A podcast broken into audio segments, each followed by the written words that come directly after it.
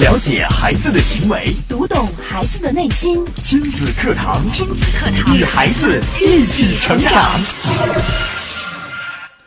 原生家庭的生活环境对一个人的一生都有着持续不断的影响。不良的家庭关系、不断争吵甚至打架的父母，给孩子幼小的心灵堆积了一座冰山。有些人会在这种压力下伤痕累累，却外表坚强；有些人会用极端的方式给予回击。孩子的逃学、早恋、网瘾，甚至有一部分同性恋，也和家庭相关。亲子课堂近日关注家庭关系对孩子的影响，主讲嘉宾。亲子教育专家、心理资本开发专家郝大鹏老师，欢迎关注收听。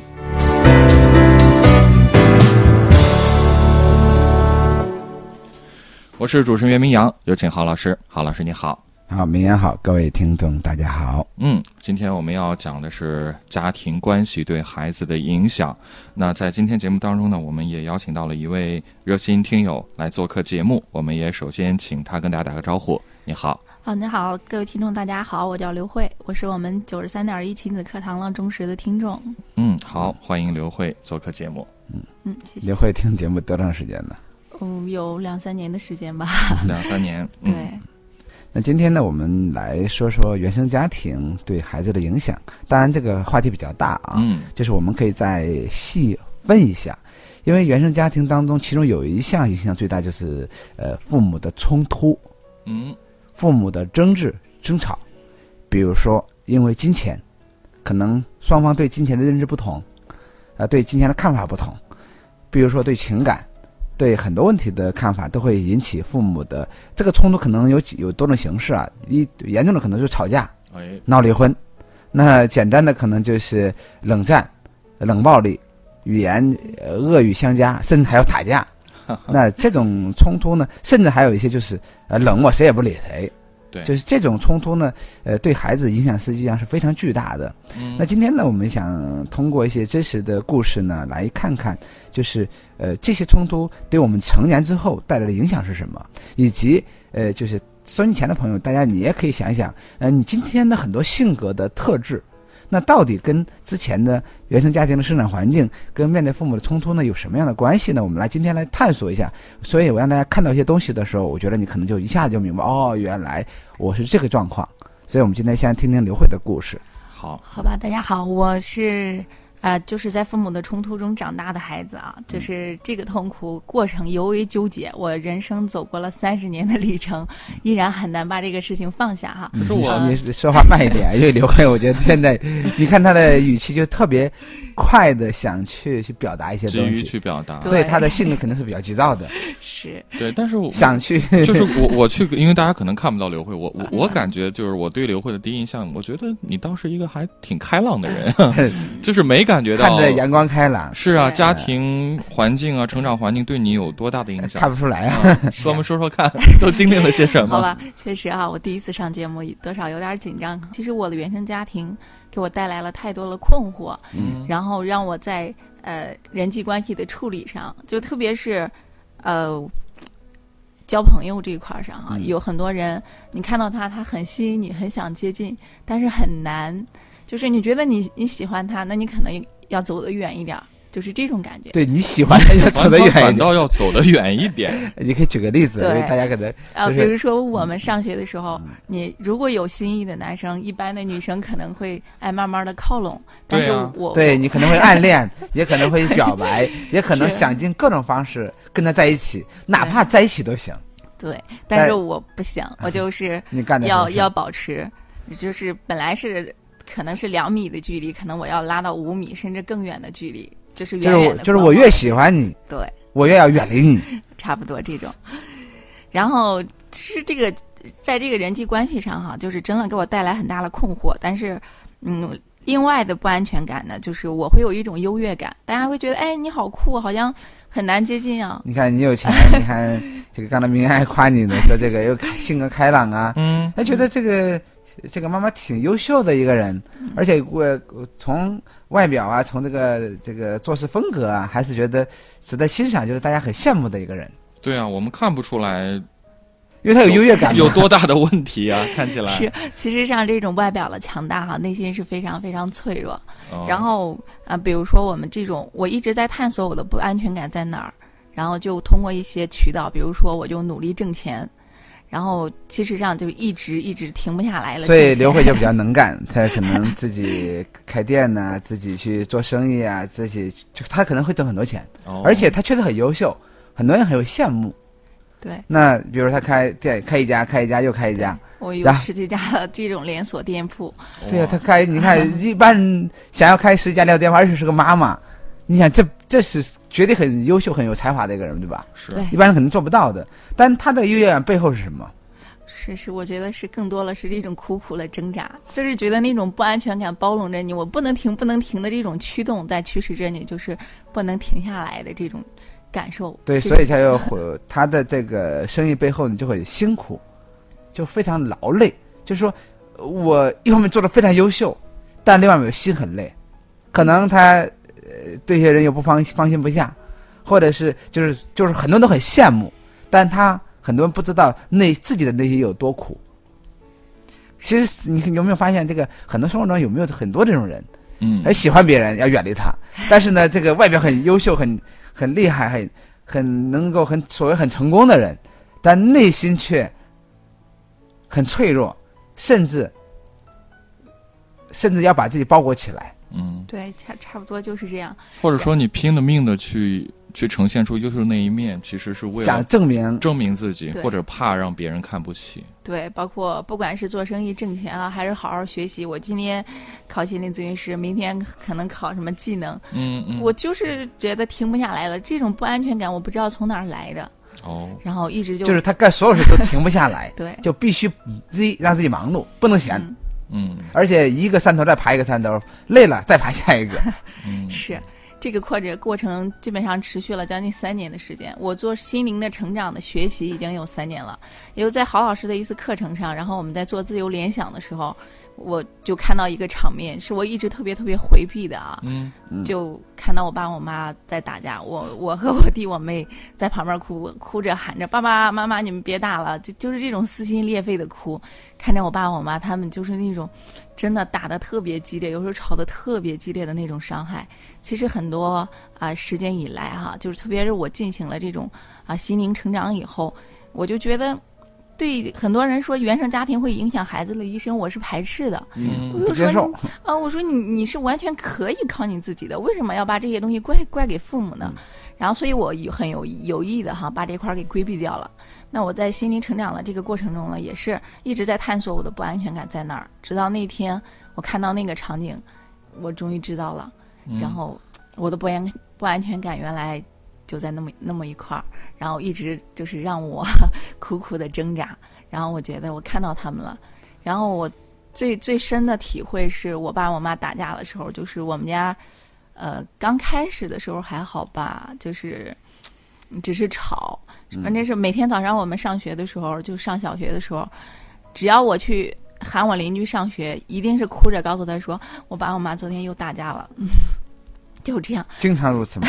几乎是每一天。每一天 其实这个为什么我这个心理问题有就是有这么难的疗愈的过程哈？我是真正是觉得它特别惨烈，因为最最严重的时候就是我爸爸那个。电动车那个摩托车以前的那个铃木的大摩托，我记得特别清楚哈、那个摩托车的汽油都放出来，然后倒到我们家的房子，哎，房子上就差一把火，就是那种我们跟父母同归于尽的那种壮烈啊！我现在还记忆犹新，真的是刻骨铭心。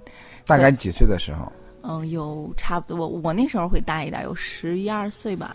哦，十一二岁的时候，父母这个父亲可能要把汽油都拿出来，要那你像对一个孩子来说，可能无论真假他都无法去承受，嗯因为这种巨大的冲突。那那大家可以试想一下啊，当一个孩子可能十几岁，可能五六岁的时候，面对成人，因为成人都承受不了，因为他父母优压冲突也承受不了。对，面对这种场景的时候，你想一个孩子能做什么？他唯一能做什么？在这种场景里，他能做的是什么？就哭，哭的就基本上都是在哭喊妈妈别别打了，别吵了，只有这一句话。就是祈求，对但是又没有用。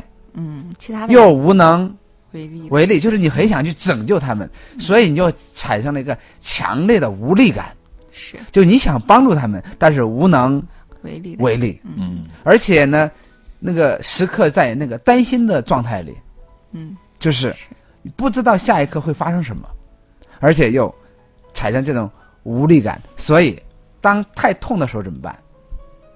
就把自己的心给变硬、变硬，变麻木，嗯给他一点点的给裹起来。那当然呢，刘慧在看到这一点点，等一下呢，我们可以让刘慧去分享一下，可能在这个场景里，可能有很多的这种体验，到底是给你带来什么样的感觉？那收音前面大家也可以想一想，就我们的成长成长过程当中，可能最让你难以忘记的，你父母的关于的场景是什么，以及他今天给你带来的隐隐作痛的那种感受是什么？我们可以等一下去做更深度的去去去觉察。嗯。是好，我们来稍事休息，进一下广告。在广告之后啊，我们接着听我们的听友来跟我们来分享他的故事。了解孩子的行为，读懂孩子的内心。育儿亲子随身听，全国首档以心理学为基础的专业家庭教育节目《亲子课堂》。每天上午十点到十一点，FM 九三一，AM 七幺幺，郑州经济广播，欢迎收听。了解孩子的行为，读懂孩子的内心。亲子课堂，亲子课堂，与孩子一起成长。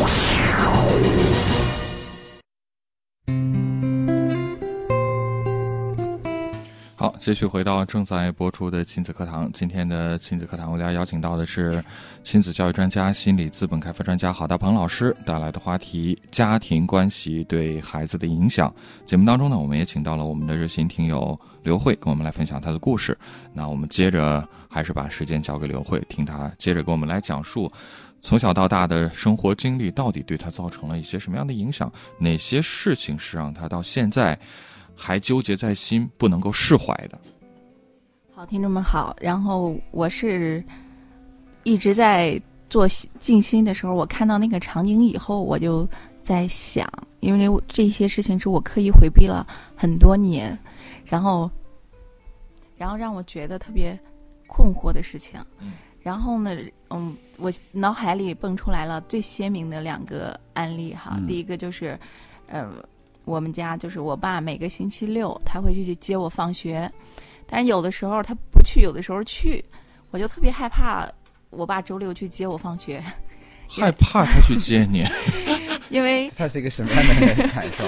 因为只要是我爸去接我的话，那一般情况下就是只有我爸跟我妈吵架了，然后没心情了，然后才会放下工作就去接我。哦，所以我就对，他其实是个信号，告诉你说、呃两个人又闹矛盾了。闹矛盾了，就是没心情工作了，对然后我就不上班了，哦然后我所以才去接孩子。对他就这个时候，因为我为什么在这种家庭关系里那么痛苦啊？就是我爸对我特别好。而且又对你特别好，然后我妈呢，也是对我们几个，就是她能勤劳的，因为我们家有姊妹五个哈，嗯就是，呃，五个人全部上学。我们家是农村的嘛，我妈嗯种地了，然后她就不会让我们耽误一节课，所有的农活她自己干。哦，就是我爸我妈就是独立的去看，都是一个非常非常优秀的。就是就独立的。你看这个妈妈就勤劳能干，对养育五个孩子都去上学，对而且把农活全部干完。对，说明这个妈妈是非常勤劳能干的，对吧？可是如果是这样讲的话，你看爸爸妈妈虽然他们呃争吵啊、有争执啊，甚至有一些很激烈的冲突矛盾，但是对孩子们都很好啊。对他们彼此可能都很好，但这个好是什么呢？你看，你这个先生要去接，你要表达对孩子的好，对吧？嗯，但是你好的同时，我就意味着你要吵架了。对你受不了的是他们两个就是那种相爱相杀，你最爱的两个人，你看着他们吵，你无能为力的那种无力感，特别哦特别折磨。他们都爱你，但是他们俩互相干架。对，所以就是最爱的，你人生中最重要的两个人，至少是在你啊、就是儿童时期的少年时期，你最重要的生命里的两个人，他们的这种厮杀，然后你又在旁边无能为力，就是这种感觉让你觉得特别无力，嗯，就是不知道该怎么办，就不知所措。对那个时候就想过，哎呀，要是我死了，我爸我妈能和好也行啊，真的有有过这种甚至就是说，他觉得让自己消失，对也可能不愿意去面对这种，而且这种冲突，你看也会说了，几乎每天呢。而且你看，要要接接他上学，接他放学，那那肯定就是冲突了。对，那这种的冲突是，呃，对孩子的心灵深处呢是，呃，造成这种内心的感觉还是非常之强烈的。嗯，对。然后那个时候就是，特别是去别人家做客的时候哈、看到别人家的父母有说有笑了呀，真的那心里特别特别羡慕。哦，然后就觉得，哎，你看他们家可以这个样，他们可能很穷啊，但是他们可以这样。然后我们家可能对钱上面没有，就是没有这种匮乏，但是我们家是那样的环境，就就是宁肯是这样，对，就是宁肯就看着别人都是好的，只要别人父母能和颜悦色的说句话就可好。然后最明显的是，只要是我们在我们家能看到我爸我妈和颜悦色的说句话，说句话，然后我们就觉得能兴奋好几天，就是这种感受。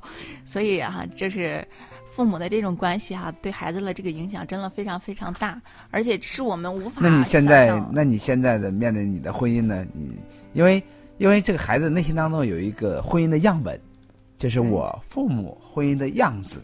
嗯那但是你现在你面对你现在的婚姻的时候，你会你的感受是什么？我还好吧，就是你可能结婚的时候想着，我这辈子要结婚，绝对不跟老公吵架，对，绝对不发生矛盾和冲突。这不是我一个哈，我们呃姐弟五个，然后我们找了呃，就是基本上是不匹配的这种这种 不匹配的对，象基，本上是这样的。就是我们家老三可能在在我们家待的时间最长，他的影响也最有严重。那就是说，不管是长相、学历，还是或者是家世上哈，我妹找的那个男朋友，就无论是你从哪个方面去挑，配不上他，就？差的不能再差了，就是就这种感觉。当然，我后来也是学了这个心灵成长以后哈，我就发现他可能也是这种不安全感的促使。就是我宁愿找一个比我还差的，你只要不冲突不吵架，只要不吵架对，只要不发矛盾就行了。对我们用这样的方式，就是去处理我们的婚姻。那你现在的婚姻呢？现在还挺好，因为学习了嘛，因为一直在进步。其实刚开始的时候就是也冲突，但是后来的时候，特别是有完孩子以后，看着孩子就就就抱着你的腿，妈妈别吵了之类的，就是很难。因为我在这种环境里长大，然后再发生这种冲突的时候，我就会自我反思，所以我也进行了一系列的这种成长和学习，所以。一直到现在吧，就是其实上，因为我们家的矛盾它，它是很持续性比较长，嗯，就我生完孩子以后，我得带着孩子回家给我爸我妈调解这个关系，所以、哦，你你生完孩子还要回家去帮 爸妈？现在爸妈还在争吵吗？应该就这两年会好一点儿。然后好一点儿，最最最重要的原因还是因为我，嗯我有一天晚上，我给我爸发了至少有三千字的 呃一篇文章嘛，等于是一封信。其实现在就对我自己写。然后我有一天晚上睡不着，然后我就做梦梦见我奶奶，然后我奶说你要对你爸好点儿。我说我对我爸很好呀。然后我醒了以后，我又在想我爸和我们之间到底差了什么。然后我爸其实特别严肃，但是我爸在我心里真的就是一座山，他特别伟岸。从小到大，我们家里的事儿也好，没有什么事儿他搞不定了，不管是挣钱也好，工作也好，特别特别厉害，他就特别伟岸。但是我们就特别怕他，很很少给我爸去沟通。其实那个时候，我后来想哈，我爸也挺可怜，就是说爸爸很伟大，但是就是没有亲密感，对，就没有跟他的心在一起过。对，只有敬畏，没有亲密，真的没有亲密。我们和我父亲的关系基本上都是敬畏，我们爱不爱的真的爱，表达都不敢。我爸说你往东边走，东边有个狼，你也得往东走，你就不敢稍微拐个弯儿，就是这种概念。所以我们对他的这种敬畏哈，真的是特别是啊，我们年龄也慢慢大了以后，就发现我爸他们。好像特别渴望我们给他心灵走近一点儿，但是我们真的很难给他走近。第一个是也没有这个能力。不知道是什么原因哈，嗯反正是很难。然后那天晚上的时候，就是我就睡醒了以后给我爸发信息，然后就是至少有三千字哈，我觉得发着哭着发着哭着，我就说爸爸，你你这样子做你快乐吗？然后你你在你自己的世界里，然后你我妈一个女人跟着你那么多年，然后你就。就是不顾虑她的感受，然后我们五个长大了，但是你还在你自己的世界里。然后就是我告诉他，包括他给他妈吵，给我妈吵架的时候，我的那些心理的，包括身体的反应，我说我就第一次他们打成什么样的时候，我就一直抖，一直抖的这种感受，然后就全部写给我爸看。那发过去的时候，差不多凌晨三点，两点多就大概是这个样子哈。但是发过去以后，就特别出乎我意料的是，我爸看到了，半夜 对他马上就给我回了一条信息，他就说，其实我也不是你们想的那样，然后不爱你妈。嗯，然后但是就是你妈有时候老板个脸，我也不知道怎么给她沟通，所以那个时候我又在想哈，就是这可能是他们相爱相杀的这样的一种模式。然后，但是他们给我的影响真的是，在我一直走到现在三十三十多岁了这个过程中，真的特别特别大。那后来，然后我给我爸就试图把关系走近一点儿，然后但是真正了，呃，走了就是说，呃。像像就是那些亲密无间的这种亲子关系，也已经很难再走回去。我觉得至少是我目前哈这个能力很难再走回去。但是我们能回去看一看，看一看他们的感受。那对父母的这种关系呢，也了解。其实上有个搞笑的事情是，我爸我妈吵得最厉害的时候，我们就说你们离婚呗。然后我爸就特特别气愤，什么你我们都三十多过了三十多年了，你们让我离婚？就其实让他们的这种模式真的是就是那种相爱相杀了。刚开始的时候，在我们童年的时候，在我们小的时候，一直到我们现在，我们还痛苦纠结。但是后来通过学习，我才发现那可能是他们的这种模式而已。他们习惯了，他们可能没有别的方式去沟通。没有别的方式去表达啊！他特别惊讶呀，什么？你我给你妈过三十多年了，你们回来了，我俩一吵架，你们让我离婚，所以 就就是。那现在等于说，你看到这些之后，你对你的生命的变化有什么？你可以说上一两点。哦，其实上就是我们看到这些东西，不断的就是走进它，了解它，特别是更看到自己的内在，然后我们愿意静下来。其实我说实话，我最近这几天要上节目，要分享这个。话题的时候我很纠结，为什么呢？就是，呃，现在打孩子的家长依然很多，在孩子面前，呃，就是父母打架，就是我我们呃员工宿舍隔壁。然后他们那个有个对夫妻，嗯，然后我一去宿舍，员工都跟我说：“慧姐，你不是学亲子教育了吗？你你赶紧给他们俩治治。”我说：“咋了呀？天天晚上打架打的我们都睡不成了，小孩哭，大人打。”我就觉得那个场景哈，就是现在还是有一些家长会会这样做，所以我特别，呃，要要做这个节目，做这个话题。然后我的出发点也是希望更多的家长能够看到。嗯，那你看看。在那种环境里，对我到今天如此很有钱，也是有事业，但是我依然不快乐，依然是痛苦和纠结。那如果你想让你的孩子过幸福的话，那珍惜你目前的婚姻，让你的真正的家庭能幸福和谐起来，那给你孩子构建一个很好的土壤和环境，那我相信对孩子来说，一生来讲都是非常巨大的一笔财富。对，就像主持人刚才说的一样哈，就是有很多家长他们在打呀、闹呀，自己觉得哎呀过完都没事儿的时候，但是对孩子的这种影响他们不知道，永无法去磨灭的，甚至到多少年之后还耿耿于怀。对，像我已经是今年应该是第四个年头去心灵成长、成长去看这些东西了，然后我也就才看到没多久，所以我就觉得，哎，就这些家长花多少钱才能疗愈啊？对。然后就这这一部分家长哈，我真的希望通过我们这样的一个公共的啊平台，能给大家做一个这样的宣导哈。就是有孩子的家长，包括我在给员工开会的时候也会讲，如果你们是家长，那一定请注意你们的言行。那像我已经经历了三年的这种心灵成长，我才看到这一块儿，而且我到现在只是看到这一块儿，还没有给他疗愈，对，就是这种感觉。所以呃。我做这个节目哈，就真的想给各位家长分享的就是这个点，就是我们不管我们的关系怎么样，我们的冲突可能不经意间已经给孩子心里积下了一座冰山。这个是冰山的融化，真的太难太难了。我们这一生可能都会相对的非常非常艰辛，苦苦的挣扎，然后那种苍白和无力的感觉会让我们特别煎熬。所以啊，也提醒。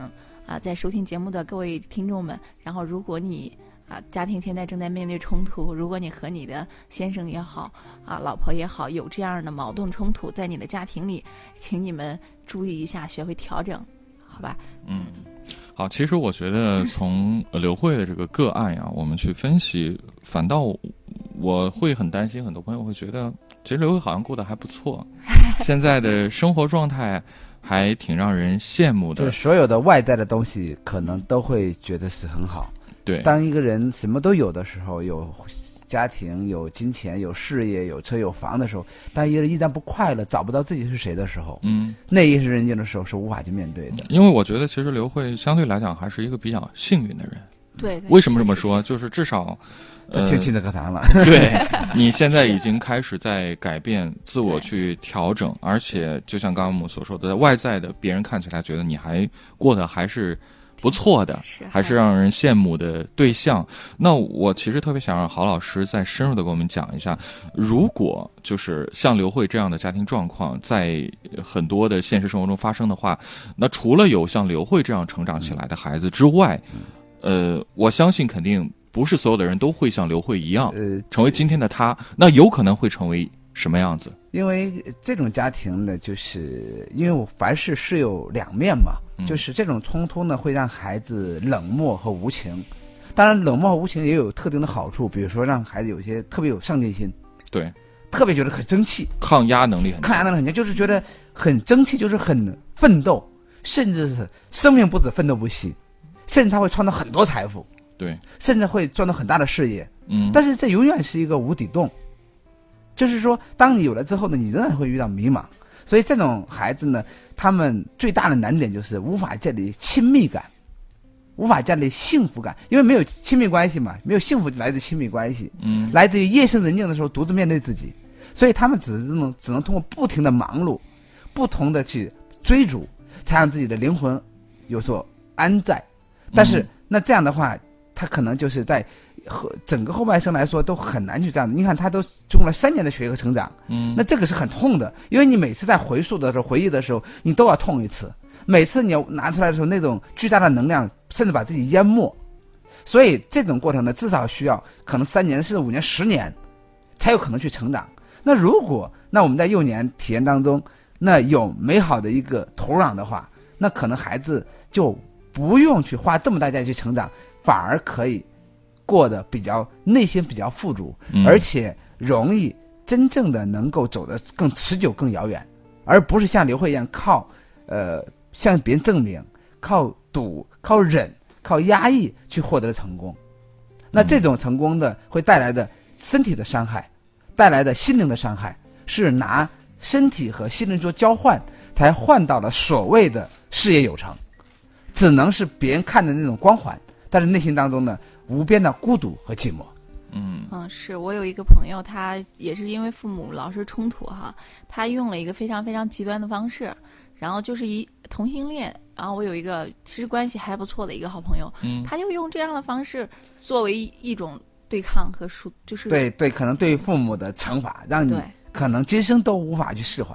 对，他就觉得那你们吵吧，你们打吧，然后我就糟糕成最糟糕的样子，看你们会怎么样我。让你们一辈子都后悔嗯，让你一辈子 或许也也未必是他主观意识上想这样，只是他真的没有潜意识里，因为没有办法从父母那里习得，呃，正常的两性关系、嗯亲密感是怎样的，对，那可能只能去所以他们可以用扭别的途的方式对，来去回应父母，来告诉你你们错了。